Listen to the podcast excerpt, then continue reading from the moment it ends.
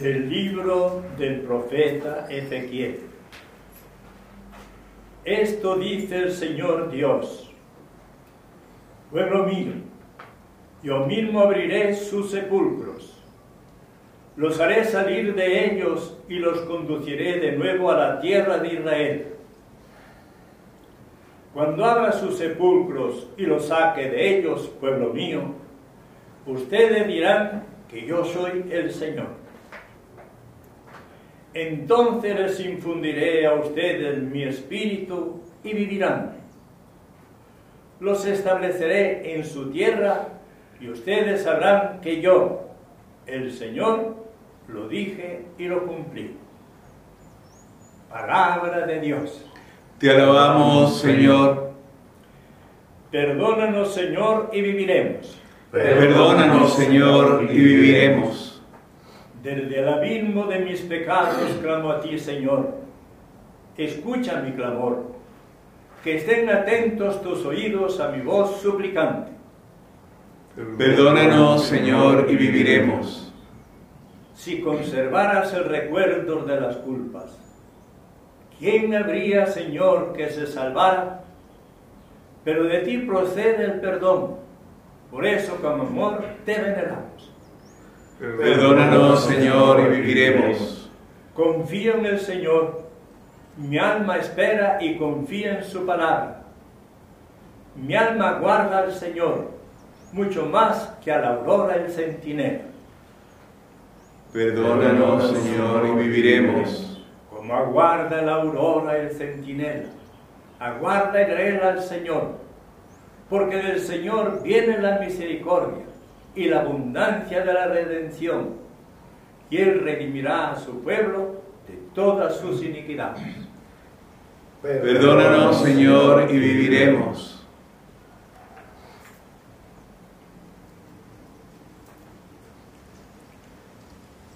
Segunda lectura. Lectura de la carta del apóstol San Pablo a los romanos. Hermanos, los que viven en forma desordenada y egoísta no pueden agradar a Dios. Pero ustedes no llevan esa clase de vida, sino una vida conforme al Espíritu, puesto que el Espíritu de Dios habita en ustedes. Quien no tiene el Espíritu de Cristo no es de Cristo. Si Cristo vive en ustedes, aunque el cuerpo esté muerto a causa del pecado, el Espíritu vive a causa de su actividad salvadora de Dios. Si el Espíritu del Padre que resucitó a Jesús de entre los muertos habita en ustedes, el mismo que resucitó a Jesús entre los muertos, dará también a sus cuerpos mortales por el mismo Espíritu que habita en ustedes. Es palabra de Dios. Te alabamos, Señor. Tu palabra Me da vida, confío en ti, Señor. Tu palabra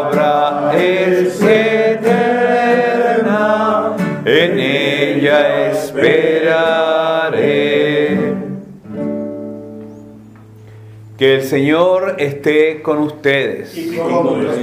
Proclamación del Santo Evangelio según San Juan. Gloria a ti, Señor. En cierta ocasión se enfermó un hombre llamado Lázaro de Betania, la población donde vivían también María y su hermana Marta. María fue la que ungió al Señor con perfume y le secó los pies con los cabellos. Y Lázaro, el que estaba enfermo, era hermano suyo. Las hermanas de Lázaro mandaron a decir a Jesús, Señor, mira que tu amigo está enfermo. Pero Jesús, al oír esto, dijo, Esta enfermedad no terminará en la muerte, será para gloria de Dios, para que por ella sea glorificado el Hijo de Dios. Jesús era amigo de Marta, de su hermana y de Lázaro. Sin embargo, Después de oír que Lázaro estaba enfermo, se quedó dos días más donde él estaba. Entonces sí les dijo a los discípulos. Volvamos a Judea. Los discípulos le dijeron, Rabí, hace poco querían apedrearte los judíos. ¿Y quieres volver allá? Doce horas tiene el día, ¿no es verdad? Si uno camina de día, no tropieza, porque tiene la luz de este mundo para ver. Pero si camina de noche, tropieza, porque le falta la luz. Nuestro amigo Lázaro está dormido, voy a despertarlo.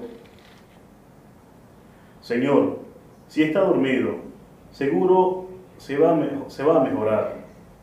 Jesús se refería a la muerte, pero ellos pensaron que hablaba del sueño natural.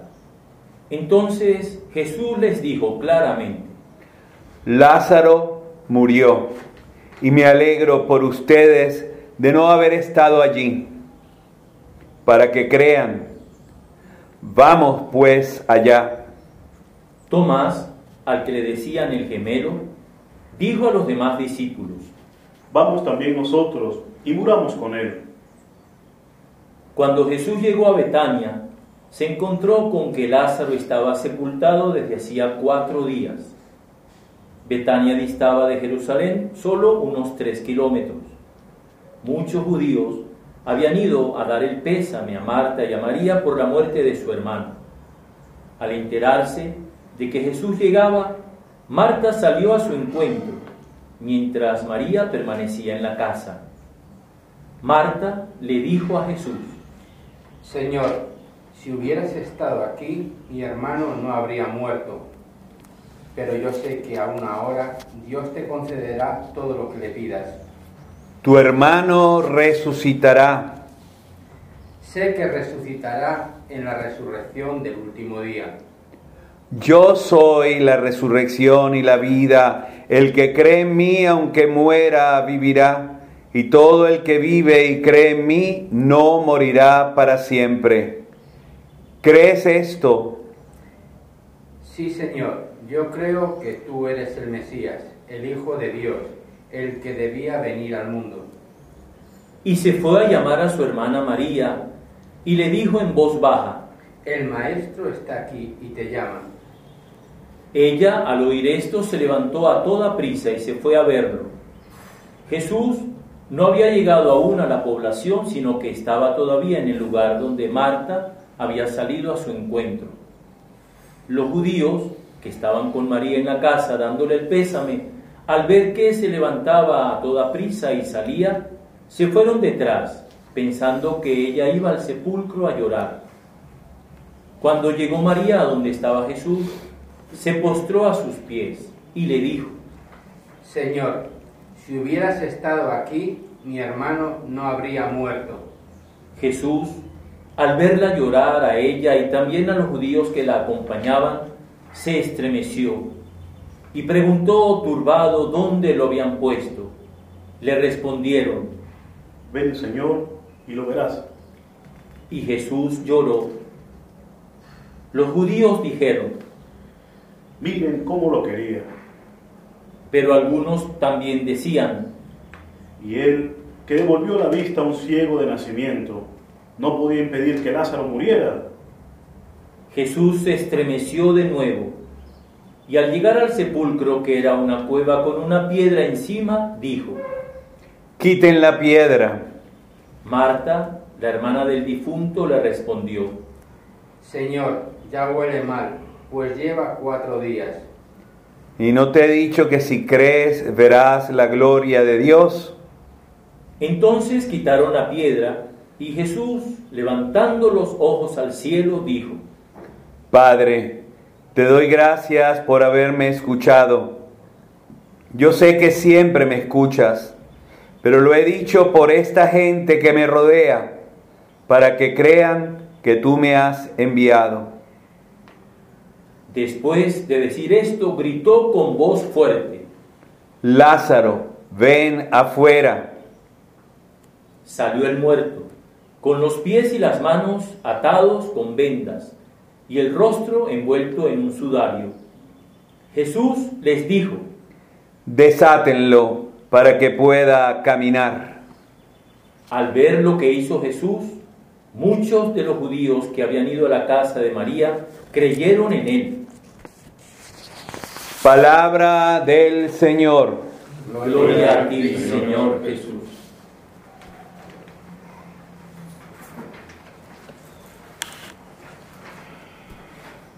En estos años de sacerdocio y especialmente después de haber estudiado liturgia, este domingo se me salía el profesor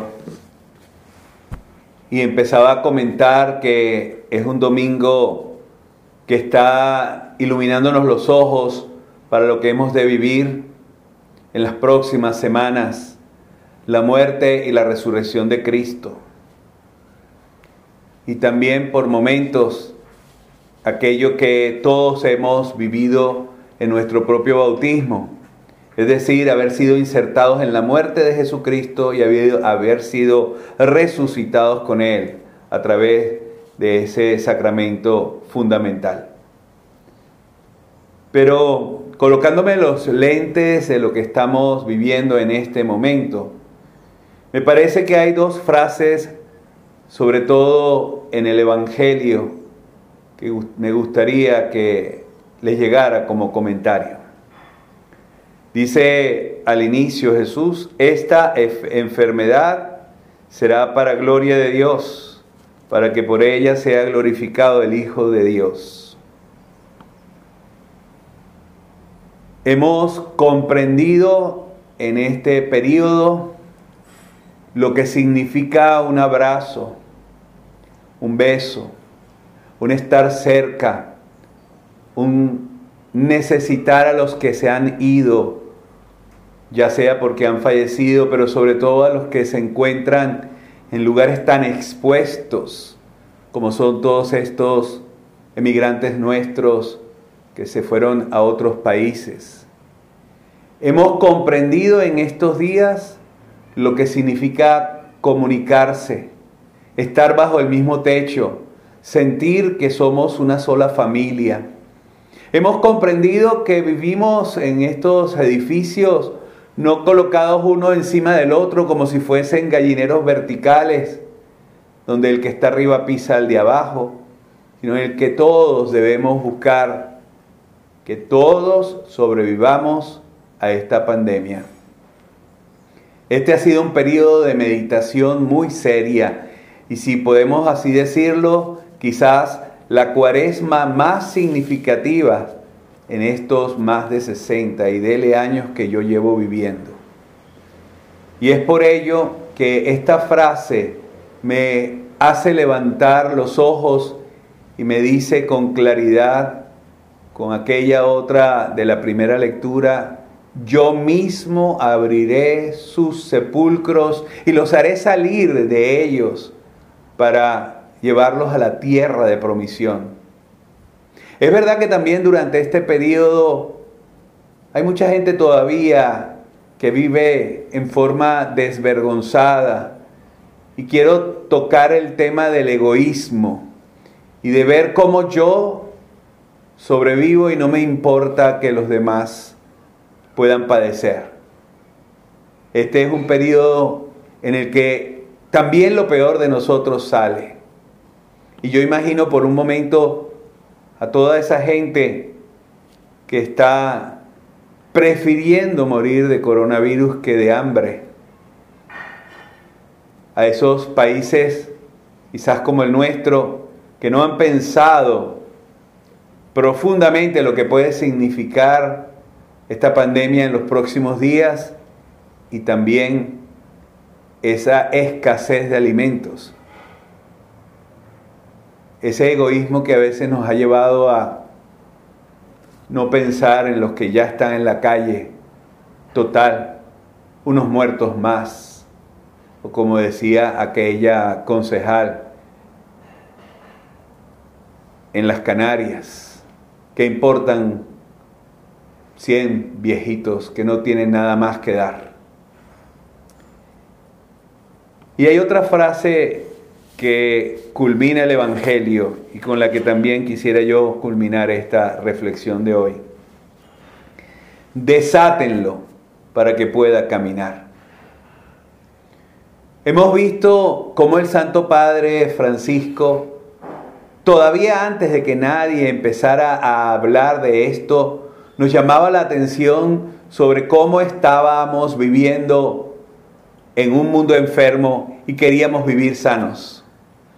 Ya él, en su encíclica, encíclica Laudato Si, nos abría los ojos de lo que podía significar una catástrofe mundial solo porque cada uno de los países, sobre todo los más desarrollados, siguieran pensando en ellos mismos.